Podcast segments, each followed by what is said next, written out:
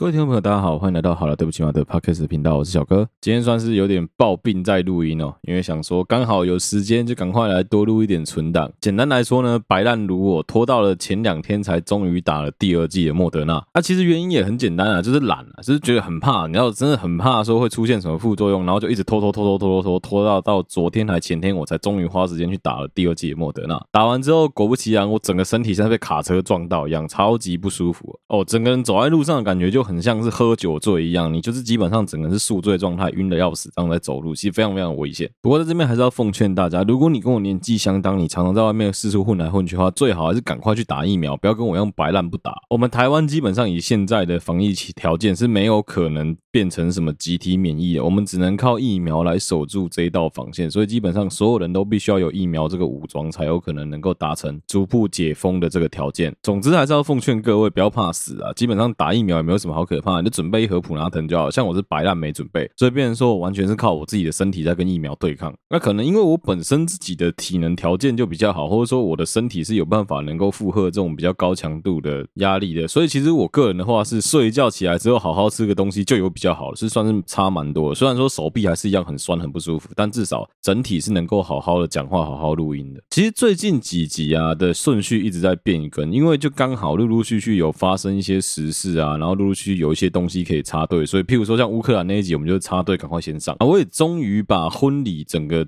终身大事全部都完成了。其实我自己觉得蛮骄傲的一点是，我跟我老婆算是创立了一个高标准，导致我的很多朋友基本上下巴快掉下来，因为我们真的是蛮用心在准备我们的婚礼的。所以说，我相信有很多在场参加我们婚礼的男性贵宾们，基本上都在搓手手，因为干我把整个婚礼带到了一个高度，导致他们之后会很难跨越这个障碍。再加上说，我老婆又是一个非常知道她要什么的人，所以说她想要炫说她很奇花、很漂亮的那一面，我觉得就是当然一定是在婚礼当天完完整整的展现出来。所以包括她想要什么粉红马的气球啊，她想要什么穿着公主的感觉，然后戴着皇冠进场，我全部都满足她。我跟你讲，这些东西其实老实说没有很贵，也没有很复杂。但问题是你身为一个男生，你要能想得到是非常非常困难的。所以我就是觉得说，干我的婚礼真的会害死我周围的所有朋友，尤其是男生，你知道吗？干他们的，我可以想象，真的来参加我婚礼的朋友，那些男生他们搓手手的样，真的是，哎，我只能说你们加油啦！之后换你们要办婚礼的时候，多来问我啦，我有很多的经验，很多东西可以分享给你们了。而且其实认真说起来，我们婚礼的筹备期算拉的蛮长的，我们婚礼的筹备期长达了快要一年的时间。你要想想看，你办一个活动花了一年的时间来筹备、来来规划、来做所有事情的 pre 合手，可想而知，照理来说，成果不应该太糟才对啊。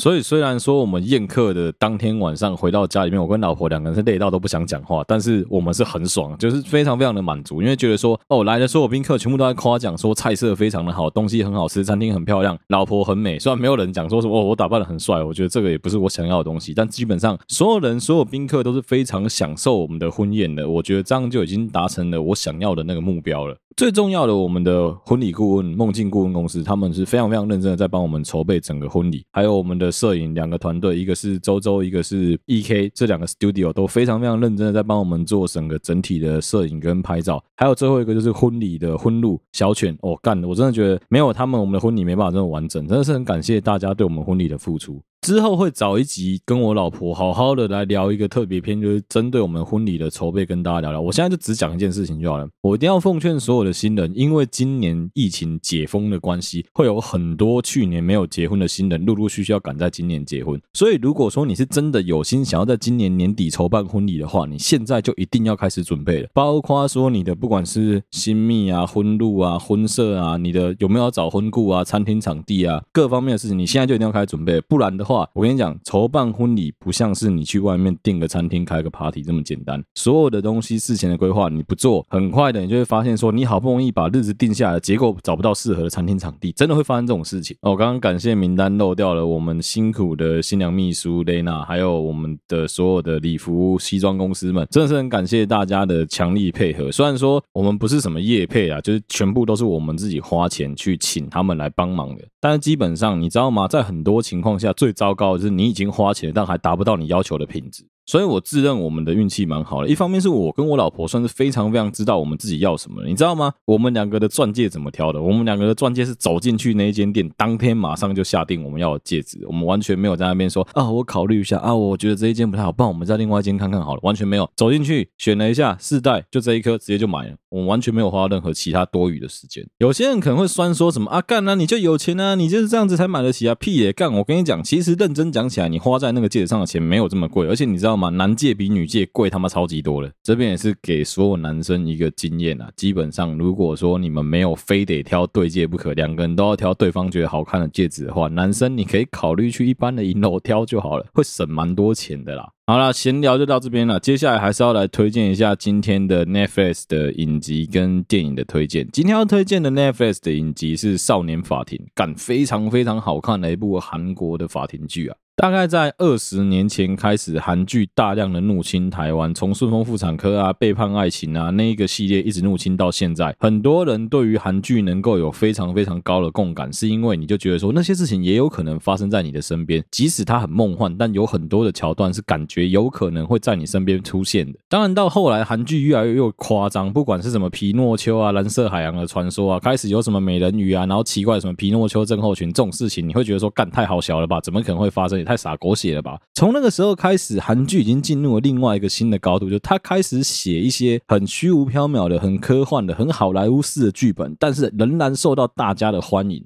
一方面当然是因为你一直走那些小清新的剧本，基本上观众是很容易会腻的，所以偶尔要下下重本、下下重口味，让观众能够去不要眼睛疲乏、不要脑子疲乏。但这几年的韩剧越来越厉害的地方就在于说，你看从《失速列车》开始，他们做了大量僵尸题材的电影，到现在的《少年法庭》。你可以完全的感觉到一个国家他们的影视产业有没有在进步，从那边一看就知道了。当然，我不是说台湾的影视产业没有在进步，其实台湾也是有 step by step 在慢慢进步的。你看，不管是林嘉欣演的《美国女孩》啊，然后最近的几部比较强的台湾电影，我相信有很多人也会慢慢陆续的有共感。包括说我们之前推荐过的影集，有很多像是什么《天桥上的魔术师》，你就可以感觉到说台湾是有自己想办法慢慢的在进步的。但是当然，我们还差人家很大一截。台湾到现在还在走说让你有共感的这一条路。不过韩国很厉害的是，他们现在不只是爱情电影、僵尸类的东西有让你有共感，他们现在甚至连这种比较难做的司法、法官、法庭、警察推理的这种剧，也开始让你能够融入到里面去，让你开始有共感。我觉得是非常非常困难的一件事情。整部剧就围绕在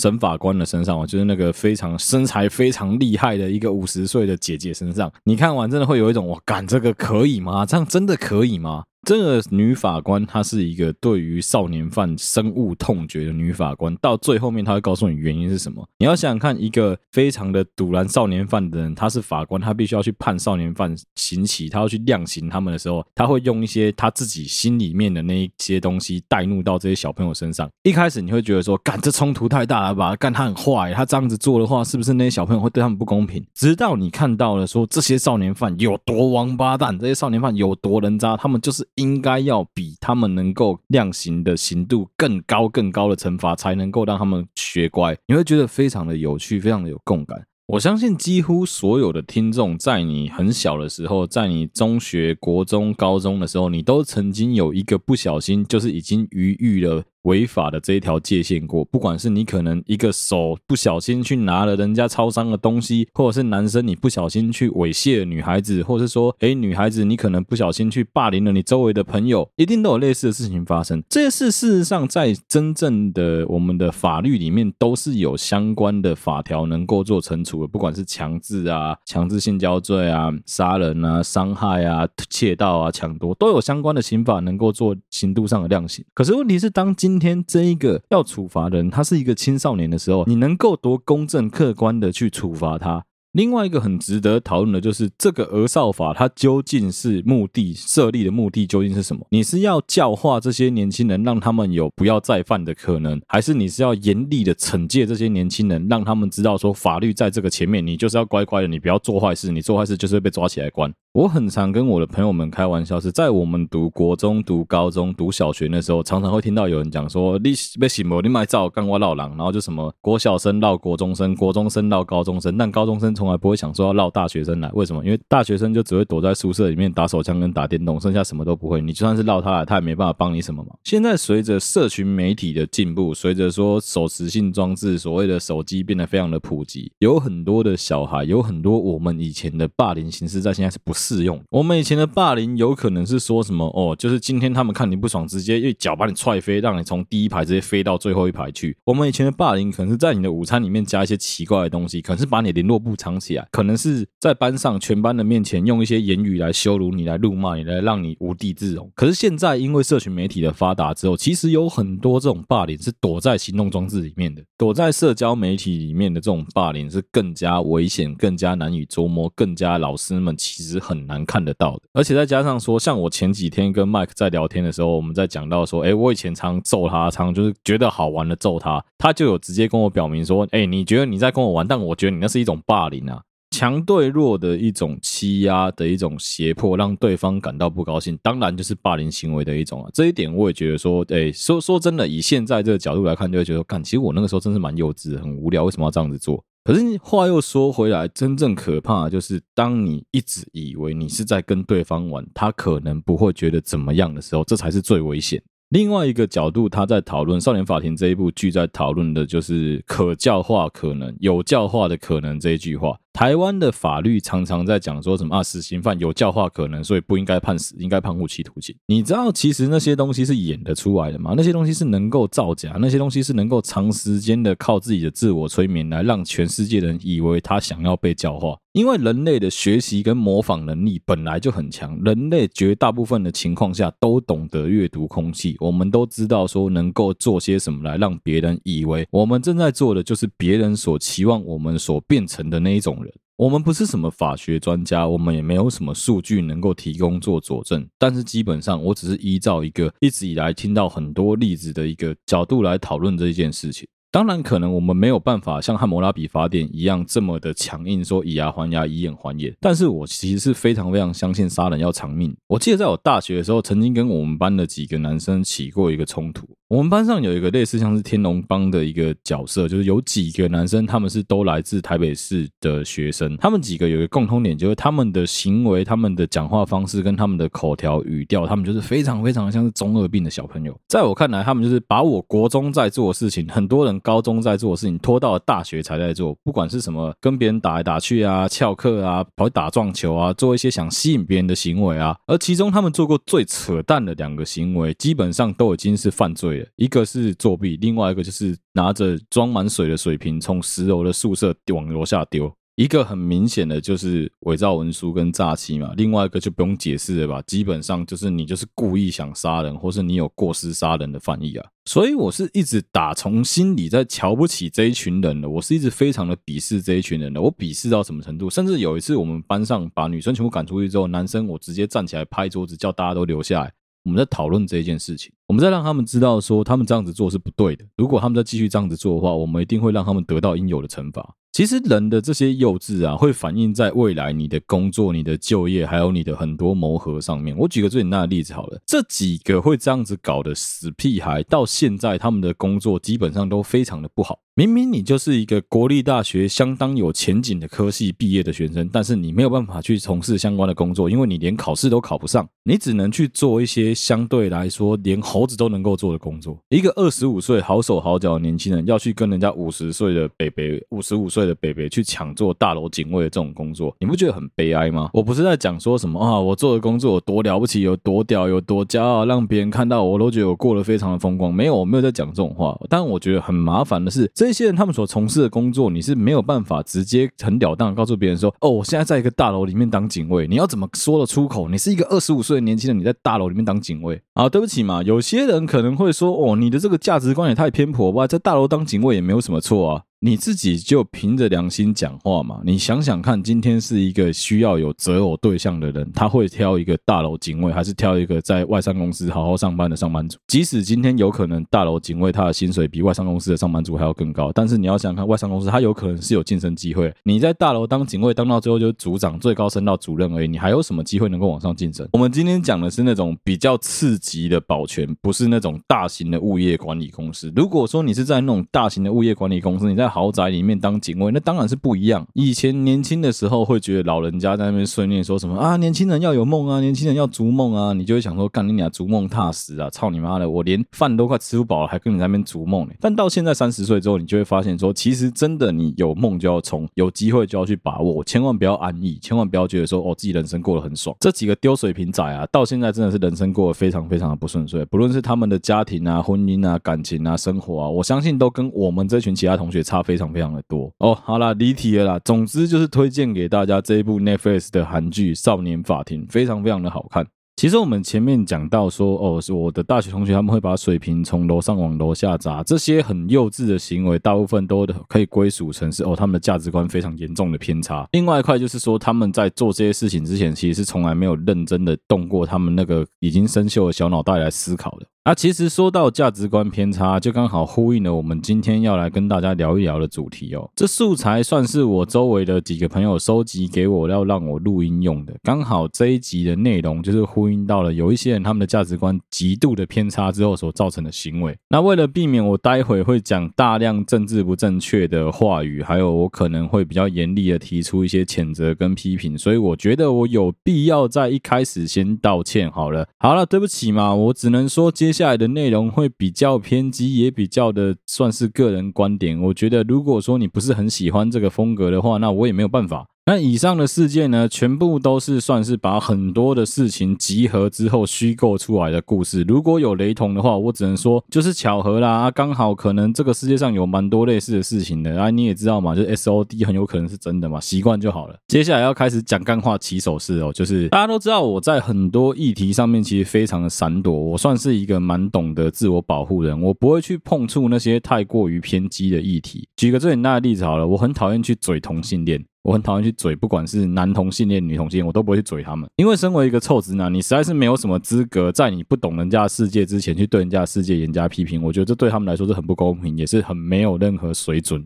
啊，我没有在影射什么。总之就是今天我们来讨论的话题啊，是我不知道有多少听众会在你的呃 IG 跟 Facebook 上面常常看到有一些广告是跟福袋有关系的，尤其是接近过年的时候，常常会有一些实况主啊、直播主啊，或是自称自己是网美网帅的男生女生们，开始在网络上面卖大量他们相关商品的福袋。所谓的福袋啊、盲抽啊，其实严格说起来也算是一种另类的赌博行为啊，就是你付出了一定的金额，可能是两千块，可能是五千块，可能是八千块，可能是一。万块，你投入了之后呢，他可能会寄给你一包东西，里面有各式各样它相关的商品，有可能是保养品，有可能是名牌包，有可能是鞋子，有可能是汽车用品，各种各式各样的商品都有可能，甚至 A B 也有出过 A B 福袋嘛，什么女生的内裤的一角，然后什么内衣的一个碎片，蕾丝绣花的一个碎片，然后什么乳晕托这一类的东西，不要问我为什么我知道，你大家去翻一下虾皮就可以看到这些东西咯。认真说起来了，消费者在买卖商品的时候，本来就是你情我愿的嘛，在我有明示或是揭示我的商品的情况下，我也告诉你价格，如果你还来购买的话，即使我可能售价高于市价，你还买，那就你自己的问题，你自己爱当冤大头，怪不了别人。但是这种所谓福袋类的商品不太一样的地方在于说，很像我们男生常在玩手游的时候那个转蛋一样，它可以可能可以告诉你说百分之零点五的几率会抽到什么黄金套装啊，然后剩下都是一些垃圾，但是你还是买的很开心。但问题来了，如果说这一个网红、网美、网帅这一个 whatever 的一个家伙，他在他的福袋在卖出的时候，他告诉大家的是说，我的每一个福袋都是我用心挑选的。里面的商品都是我自己用过的、穿过的名牌。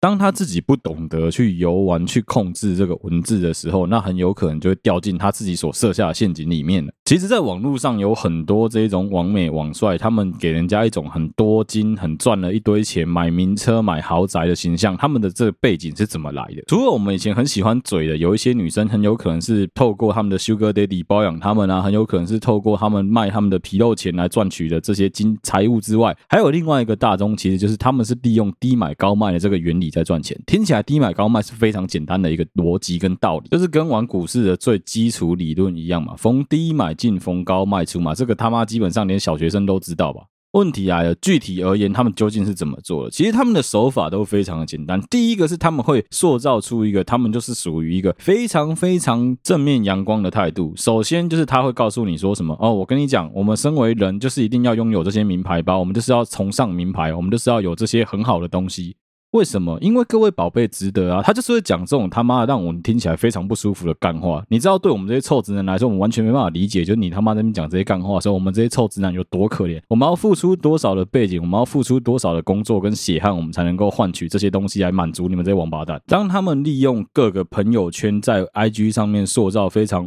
完美的形象之后，他们就会开始贩卖相关的商品。最常看到的就是关于减肥、健身、瘦身用的商品。我举个最简单的例子啊，他们会从淘宝买那些非常非常便宜的一般束带，就是一般的束带啊，真的就是束带。但他号称这个束带有健身减肥的效果，买了之后用了之后，他就会讲说什么：你看宝贝们，我他妈用了三个月之后瘦了十公斤诶，只要用我的这个束带就会瘦。我相信一般听众的眼睛跟耳朵都是雪亮的，你们没有这么傻，也没有这么容易被骗，而且你们会觉得说他有柯林干这种他妈下岗的手法，谁会被骗？哦，我跟你讲，干被骗的人多了，而且最扯的是什么，你知道吗？他没有办法被骗到说让这些人可以开名车，然后买好的房子，基本上都是靠你们这些白痴去供养他的。这些价值观偏差的很厉害的网红、网美、网帅们，他们所利用的就是人性里面最脆弱的那个弱点。什么弱点？简单来说，每一个人都希望能够被别人关注。主都希望能够有一个很 famous friend，谁不想要自己的朋友是卤蛋史丹利？谁不想要自己的朋友是很红的网红、很红的网美？谁不想要瓜吉是他朋友，蔡哥是他朋友？谁不想？谁不想要泱泱是他朋友？大家都想啊。问题是你有这个机会吗？你有这个因因缘际会吗？基本上很难吧。所以对于很多的普通人来说，他们就会把这个情感转而去投射在一些相对而言追踪人数比较少，但也已经很多了的网红网美身上。举个最简单的例子啊。人都是会希望被别人吹捧，被别人去把你自己的整个价值抬得很高的。所以你今天看到了一个，你有在追踪他的 YouTuber，你有在听他的 Podcast，或是一个 IG 的 Instagram，他们去转发转贴你的贴文的时候，你就会有一种哇，他是不是把我当朋友？他应该不只认为我是他的粉丝吧？他觉得我是他很好的粉丝吧？很多人会有这种想法，这个想法很容易跟吸鸦片一样，是会上瘾的。而且你会觉得说哇，真的好棒哦，好梦幻哦，我居然有一个二十万追踪，三十万。订阅五十万追踪的朋友这么屌，我居然认识一个名人哎！我记得在我很小的时候，光是听到说有谁谁谁的亲戚可能是某一个演员、某一个明星，大家就会一直对他抱以一个非常羡慕的眼光，甚至是一个哦，你可以帮我跟他要签名吗？这样子的情绪里面，到现代的这一件事情只有增加没有减少，因为基本上所有人都会想要被关注，所有人都会想要寻求对方的认同，而这些价值观扭差的乐色人渣败类假王美们，他们所利用的就是这一个人性中中最脆弱的一块，讲的好听一点是说他们在经营粉丝，的确这是一种经营粉丝的手腕跟手段，就是能够让粉丝觉得说跟你有所互动，觉得说哎，他跟你是一个非常好的朋友对等的关系。啊靠北，我今天就问一个问题啊，你今天是一个男人，你会觉得妓女是你的好朋友吗？你不觉得很诡异吗？你今天是花钱买终点的，他花时间来陪你睡觉，但一个小时你可能要付六千、八千、一万、一万二，你会觉得你跟他是 good friend 吗？你会觉得哦，我们两个关系超级好，超妈级，你会这样想吗？不会吧？你花了三千六六百块、七千两。百块去参加一个女明星的握手拥抱见面会，你会因为这样就觉得那个女明星把你当成朋友吗？你懂开钱啊？你你怎么会觉得他把你当成朋友？他基本上就把你当成是他的一个金钱的来往对象而已，不是吗？其实这些假网红、假网美们，他们所使用的手段跟邪教非常非常的类似。他就是趁普通人在需要寻求认同感、需要寻寻求别人的赞美、赞扬的时候，他不吝啬的去赞美你、去赞扬你，甚至去对他们来说，只要转发文章就是一种赞美跟赞。扬就是一种让我红的方式了嘛。哇，接下来他不管推出什么屎尿屁，他可能是把他的大便拿去晒干七七四十九天之后拿来卖你，你也会觉得说，干这个东西是有开运的效果的大便，你也会买啊。干我今天把我的大便拿去晒干，晒了七七四十九天之后，然后还拿去加持，我就不相信有人会想买，大家只会觉得神经病了，干那是大便欸。啊，对啊，奇怪了，那为什么他们在那边卖五色开运手环的时候，就是他妈的橡皮筋，你就会想买？你打个派以后，你是疯了是不是啊？我们都知道那些假师傅们在那边卖那种什么能量水啊、能量手环啊、能量戒指，都是放屁。我们都知道那就是假的，挂上能量、挂上纳米，就好像听起来很了不起一样。但我们都知道那个基本上都是非常虚无缥缈、很唬烂的东西。甚至有很多年轻人会因为这样子去笑自己的爸妈、笑自己的爷爷奶奶，怎么这么无知？怎么这么的笨？怎么这么的媚俗？怎么这么的会去买这些垃圾回来？那你怎么不想想看？那你怎么这么笨？你怎么这么傻？你怎么会去买那个假王美给你的下感乐色？你怎么会觉得那个福袋里面的淘宝货是真品？你怎么会这么天真？他告诉你说那是翻完，然后你就这样子相信了。哦，好啦，翻完那应该没关系，可能是我没看清楚吧。这些自认自己处在社会顶层的蛆虫、人渣、败类，我只能用这些语言来形容你们。你们真的就是这样子的人。基本上，我们这个社会是容不下你们这种垃圾存在的。君子爱财，取之有道，不是盗贼的盗，是道德的道。拜托你们做事情真的要凭凭良心啊！这真的非常非常的王八蛋无耻，你知道吗？我们今天不要去批评一个人的价值观念，每一个人对于自己在金钱上面的价值观念都有截然不同的想法。可能像我跟麦克就有不一样的想法，麦克会认为说，呃，他一直以来都是 AA 制过来的，我就会觉得说，没关系，男生就是应该要出钱。这些就是属于主观认定上我们两个价值观的不同跟差异性。但即使我们两个价值观有如此大的不一样，我们也不会因为这样子就吵架，就觉得说啊，干你很下感，你怎么会妈的 AA 制？你是傻瓜？不会，我们仍然是朋友，因为我们知道最基本人与人之间就是互信跟尊重。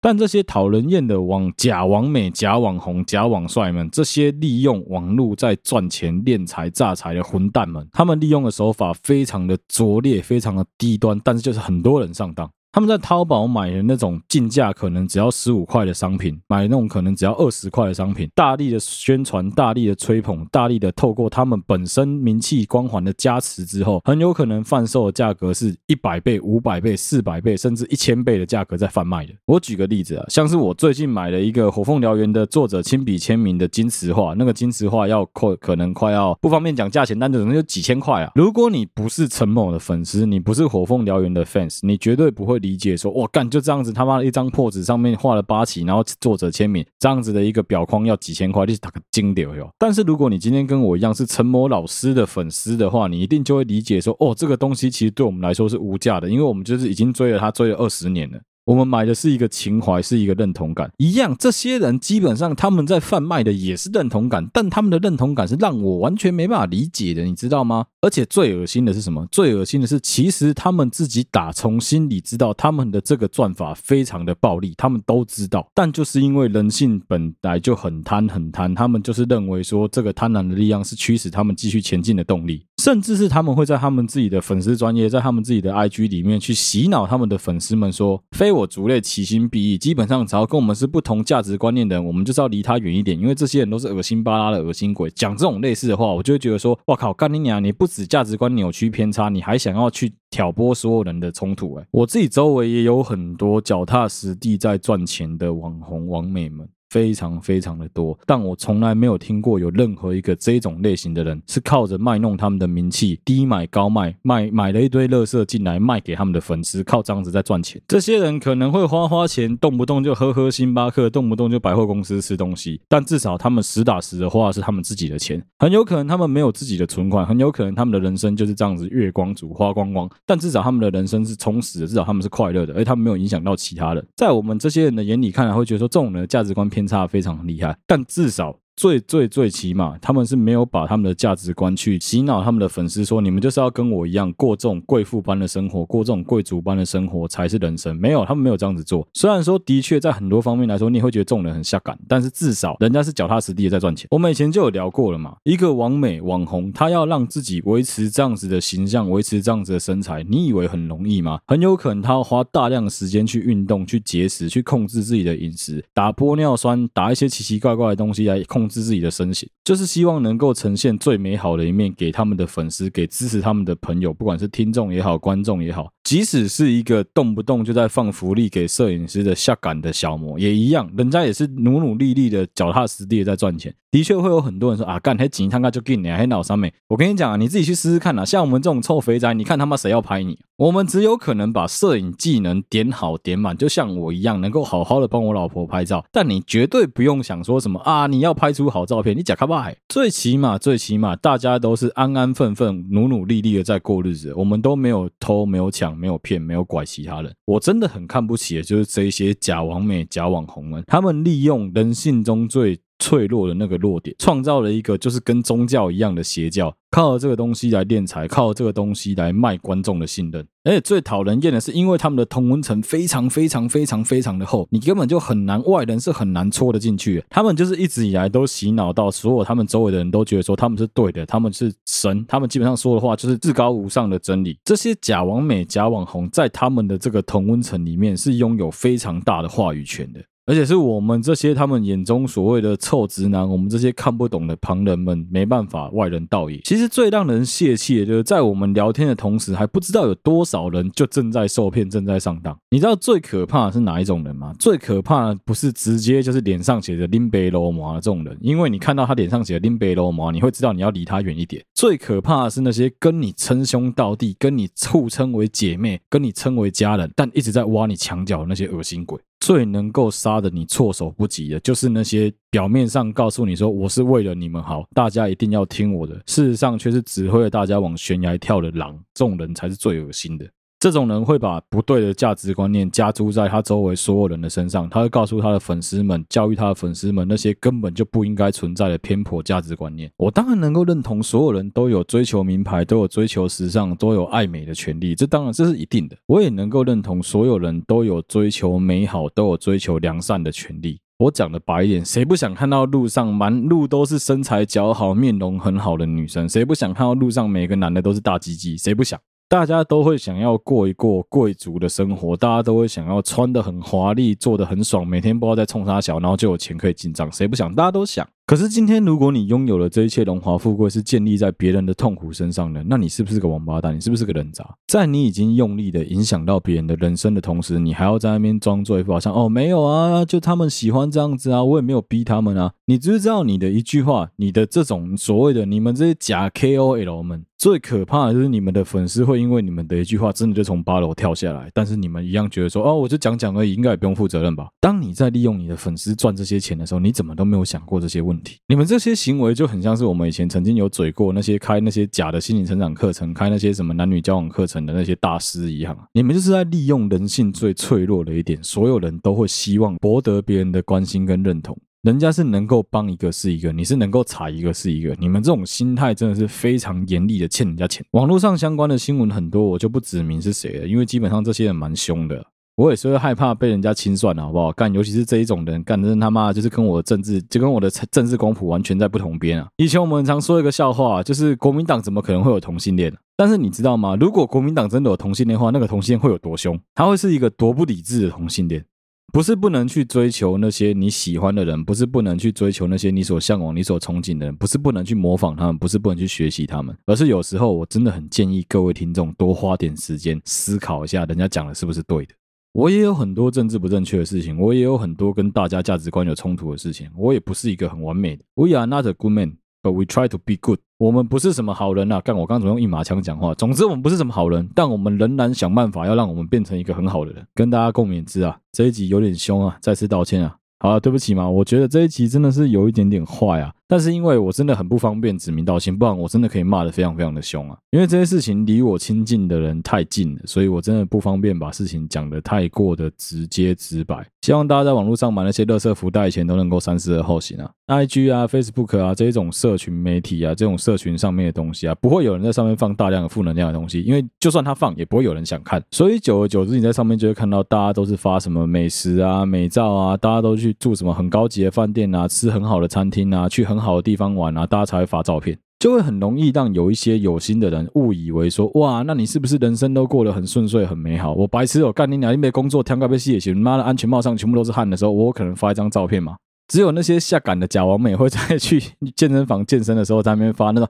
啊，我今天来健身了，我好辛苦哦，宝宝，的大家都要加油哦。只有那些下岗的王美才会干这种事情嘛，大部分人去健身房就好好的运动吧。我们不会把我们在重训面部最狰狞的那个表情放在网络上，因为你也不想让人家看到你看起来这么不完美的一面嘛。啊，总之大家共勉之啊，就是真的要眼睛张亮一点啊，离这些人远一点啊。如果说你的周围有人正沉迷于这些人里面的话，你记得跟他讲说：“我去你妈的，你的眼睛是怎样？他妈的被屎狗住了是不是啊？你的脑袋是被驴踢了是不是？还是被门夹到啊？操你妹的！”今天这一集的节目就到这边，谢谢大家收听。好，对不起嘛的 Podcast 的频道，我是小哥，我们下期再见啊。如果你喜欢我们的节目的话，欢迎你到好了对不起嘛的 Facebook 粉丝专业跟 Instagram 的粉丝页上面去按赞、追踪、留言，有任何最新消息都在这上面发布。不论你使用的是任何一个 Podcast 的平台，都欢迎你在上面帮忙五星按赞、留言、分享给你周围的朋友。再次谢谢大家收听好了对不起嘛的 Podcast 频道，我是小哥，我们下期再见啦，拜拜。